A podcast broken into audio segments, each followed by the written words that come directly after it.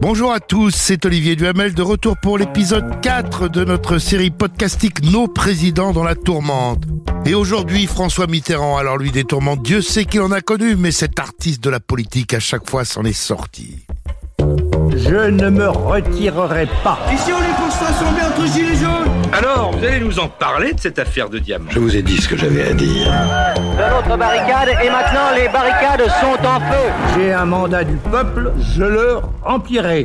Donc avec Carla, nous avons décidé d'assumer. Je n'ai pas d'autres commentaires à faire sur ce sujet. Enfin, 10 mai 1981, enfin, celui qui a été candidat en 1965 et qui avait contribué à mettre le général de Gaulle en balotage, sans plus. Celui qui avait été écarté en 1969. Celui qui avait reconquis le Parti Socialiste, conquis le Parti Socialiste en 1971. Celui qui avait été battu sur le fil par Valéry Giscard d'Estaing en 1974. Ça y est, il a gagné. Écoutez l'ambiance à la Bastille.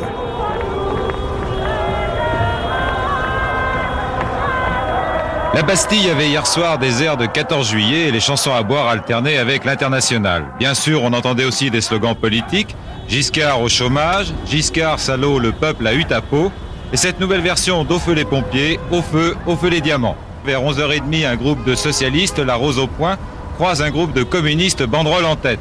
Les socialistes scandent On a gagné et les communistes, avec un sourire ironique, reprennent en chœur On va gagner. Sur la place de la Bastille, la fête prend par moments des allures de monôme étudiant. Et au moment où l'orage éclate, une jeune et jolie femme, perdue dans la foule, lance Ce sont les larmes de Giscard. C'était Gilles Rabine, euh, reportage à Europe 1. On vous l'avait dit dans l'épisode précédent que l'affaire des diamants, elle avait pesé. Cela dit, pour François Mitterrand, cette victoire vient de beaucoup plus loin. Cette victoire est d'abord celle des forces de la jeunesse, des forces du travail, forces de création, forces du renouveau qui se sont rassemblées dans un grand élan national pour l'emploi, la paix, la liberté, thèmes qui furent ceux de ma campagne présidentielle et qui demeureront ceux de mon septennat. C'est un discours qui a été prononcé euh, depuis l'hôtel du Morvan où il attendait les résultats. Je peux vous raconter que quand il était dans sa chambre, il avait donné à quelques-uns de ses proches qui étaient là, dont Jean Glavani qui m'en a fait le récit, un bout de papier et il leur avait dit écrivez-moi quelques phrases pour ma première déclaration. Et puis il était revenu une demi-heure après, il a dit c'est nul, enfin en tout cas quelque chose qui correspondait à ça. Il a pris le papier, il a écrit les phrases qu'on vient d'entendre. Alors au début, tout va très très très bien. C'est magnifique au moment de son élection. Il a 74% de confiance sur le baromètre euh, Sofres de l'époque. Ce sont les premières mesures qui sont largement approuvées ou en tout cas acceptées. L'abolition de la peine de mort, les 39 heures payées 40, la retraite à 60 ans, les nationalisations. Et puis, comme toujours, ça va se dégrader. Et puis, à partir de mars 1983, ce sera la politique de rigueur. Et déjà, la popularité va baisser. En décembre 81, il est tombé à 57. C'est juste la fin de l'état de grâce. C'est encore une belle popularité. En décembre 82, ils ne sont plus que 49%. En décembre 83, ils ne sont plus que 46. Et là, il veut mettre en œuvre une autre promesse de campagne, qui est la réforme de l'école libre, disent ses partisans, privée, disent ses adversaires, de l'école catholique, qui a un enseignement à part, sous contrat avec l'éducation nationale, mais à part de l'éducation nationale. Dans les 101 propositions de Mitterrand, il y avait la création d'un SPULEN, d'un service public unifié, laïque de l'éducation nationale, donc l'intégration de l'école privée, principalement catholique, dans l'ensemble de l'école publique. Et là, il y a eu de très très longues négociations avec euh, les représentants de l'Église, jusqu'à ce que des députés socialistes modifient l'accord final en introduisant des amendements qui durcissait l'intégration, qui interdisait, pour prendre un exemple, la création d'écoles maternelles autres que strictement et intégralement publiques. Et c'est ce qui a déclenché la fureur et l'augmentation du nombre des manifestants. Cette manifestation, toutes les pancartes le montrent, elle a le sens euh, très clair euh, de, Françaises et de Français euh, qui sont profondément attachés à cette liberté essentielle et qui manifestent non seulement leur désapprobation, mais leur refus total de voir porter atteinte à cette, à cette liberté. Et je pense qu'on ne fait pas une manifestation d'une de centaines de milliers, de plus d'un million de personnes, euh, simplement euh, pour euh, des raisons politiques ou sans qu'il y ait de la part de tous ceux qui participent une motivation extrêmement, profonde et qui devrait amener le, le gouvernement à réfléchir. Et alors là, François Mitterrand décide de faire marche arrière, mais de faire marche arrière à la Mitterrand, dans un truc extraordinairement alambiqué. Il annonce que pour l'instant, on laisse tomber la loi Savary, donc démission de Alain Savary, le ministre de l'Éducation nationale, démission de Pierre Mauroy, Premier ministre, qui va être remplacé par Laurent Fabius, et il annonce qu'il est d'accord pour faire un référendum, comme le demande l'opposition, mais pour faire un référendum, dit-il, il faut modifier la Constitution. Donc, il faut d'abord faire un référendum sur le référendum. Pas grand monde y comprend quelque chose. Hein. Le lendemain, François titre référendum sur l'école, ce qui est complètement faux. C'était référendum sur le référendum pour un éventuel référendum sur l'école. Et puis bien sûr, la droite n'a pas voté le référendum sur le référendum puisque c'est Mitterrand qui proposait le référendum sur le référendum et du coup il n'y a pas eu de référendum sur l'école. Bon, alors ça calme le jeu, mais quand même il reste extrêmement impopulaire. En décembre 1984, il est tombé à 36, 74 en mai 81, 36% de confiance en décembre 1984.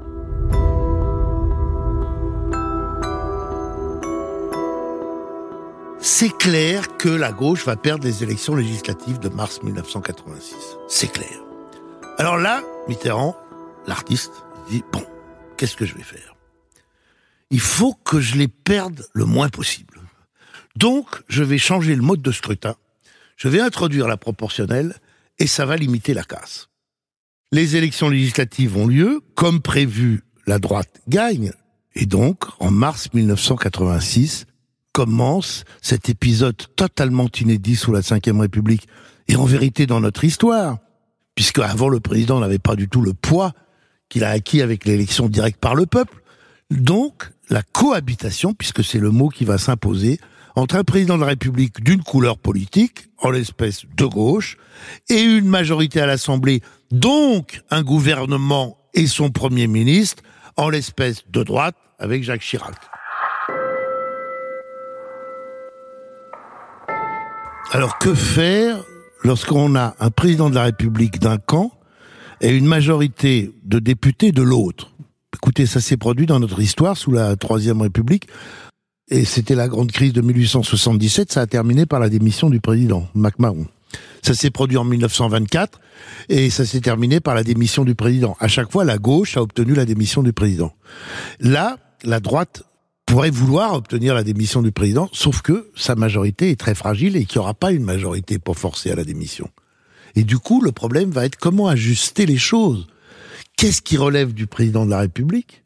Chef des armées, responsable de la politique étrangère, du respect de nos engagements internationaux, du bon fonctionnement des institutions Qu'est-ce qui relève du Premier ministre et du gouvernement, dont la Constitution dit que il détermine la politique de la France, le gouvernement, et c'est le Premier ministre qui le dirige.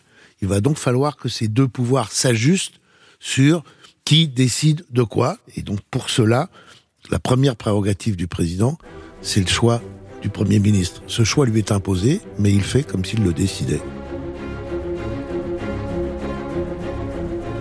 Majorité est faible numériquement mais elle existe. C'est donc dans ces rangs que j'appellerai demain la personnalité que j'aurai choisie pour former le gouvernement selon l'article 8 de la Constitution.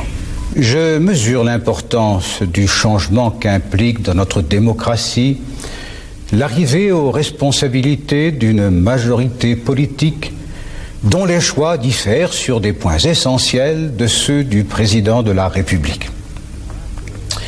Il n'y a de réponse à cette question que dans le respect scrupuleux de nos institutions et dans la volonté commune de placer au-dessus de tout l'intérêt national. Quel talent quand même. La majorité est faible numériquement. Bien sûr qu'elle est faible numériquement, il a fait la proportionnelle pour ça. J'appellerai demain la personnalité que j'aurais choisie. La bonne blague. La personnalité qu'il aura choisie. Évidemment que ça ne peut être que Jacques Chirac, puisque RPR et UDF exigent que ce soit Jacques Chirac. Mais comme l'article 8 dit que c'est le président qui choisit, Mitterrand fait semblant d'avoir le choix pour déjà marquer sa prérogative présidentielle. Et enfin, une seule solution, le respect scrupuleux de nos institutions. Mitterrand est très content, il reste, et Jacques Chirac est très content aussi, il devient Premier ministre. Pour François Mitterrand, c'est immédiatement un retour de popularité. Écoutez, en mars 1986, 46% de confiance. En avril 1986, 56%. En un mois, puisqu'il y a un mois qui sépare chaque baromètre il prend 10 points de popularité et ça ne bougera plus. C'est-à-dire que tout au long des années qui viennent, à l'époque, 86, 87, jusqu'à la présidentielle de mai 88, le taux de confiance se promène entre 55 et 62% Il est massivement approuvé par les Français parce qu'il joue son rôle de père de la nation, de président de la République. Dans l'ensemble, ça se passe plutôt bien. Il y a quelques accros dans des sommets européens ou des conférences de presse. Une fois, il y a Jacques Chirac qui veut répondre à une question qui lui a été adressée directement. Mitterrand coupe la parole, il dit « Vous permettez, vous permettez ». Et du coup, Chirac, à la fin, il ira même plus à ses conférences de presse tellement ça l'énerve. Bref, ça se passe bien, mais à un moment donné, il y a une crise. Je l'explique en deux mots. Pour prendre des lois, vous avez deux solutions. La solution normale, vous faites voter le Parlement euh, et l'Assemblée nationale a le dernier mot et vote la loi.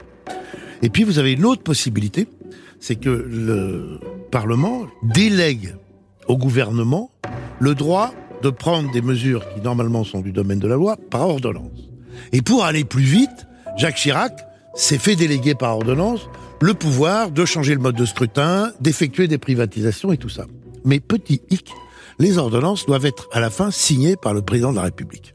Alors question, est-ce que le président de la République est obligé de signer les ordonnances ou est-ce qu'il n'est pas obligé de signer les ordonnances? Alors ce qui est très drôle, c'est que toujours la gauche disait ah ben il est obligé, il est obligé, puisque la gauche était pro-parlement et contre l'exécutif, et ça depuis la Révolution française.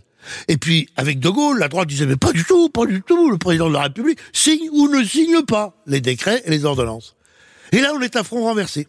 Mitterrand prend l'interprétation de De Gaulle parce que ça l'arrange, ça lui donne du pouvoir, et la droite hurle, mais non, il est obligé, reprenant l'interprétation de la gauche. Comme quoi, les politiques, leurs idées constitutionnelles varient en fonction de ce qui les arrange. C'est pas nouveau, mais là, c'est flagrant.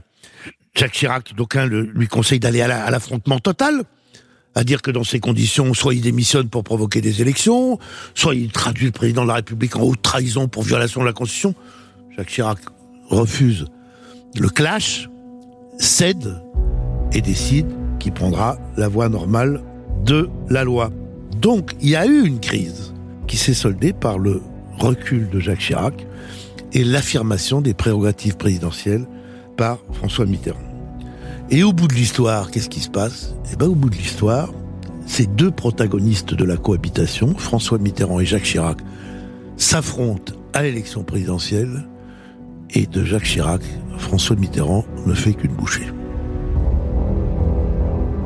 Voilà comment il a résisté aux deux tourmentes finalement principales de son mandat, celle de l'école dite libre par ses partisans, dite privée par ses adversaires, où il a eu une reculade sous forme de fausse avancée de référendum sur le référendum sans référendum, qu'on vous a raconté, et puis une deuxième crise potentielle en cas de cohabitation, qu'il a annulée par avance en changeant le mode de scrutin, qu'il a surmonté ensuite en exigeant le respect des prérogatives maximales de la présidence de la République telles que De Gaulle les avait affirmées. Et donc François Mitterrand, le grand pourfendeur de la Constitution de 58, l'auteur du coup d'État permanent en 1964, a utilisé à plein les ressources de notre Constitution, moyennant quoi il a été réélu Il aura fait deux mandats présidentiels de 7 ans, 14 ans, record absolu. Et la deuxième cohabitation avec Balladur se passera sans problème. Enfin, sans problème pour lui, ce sera plus une cohabitation entre Balladur et Chirac. Mais ça, c'est une autre histoire. Prochain épisode, Jacques Chirac qui n'avait pas dit son dernier mot.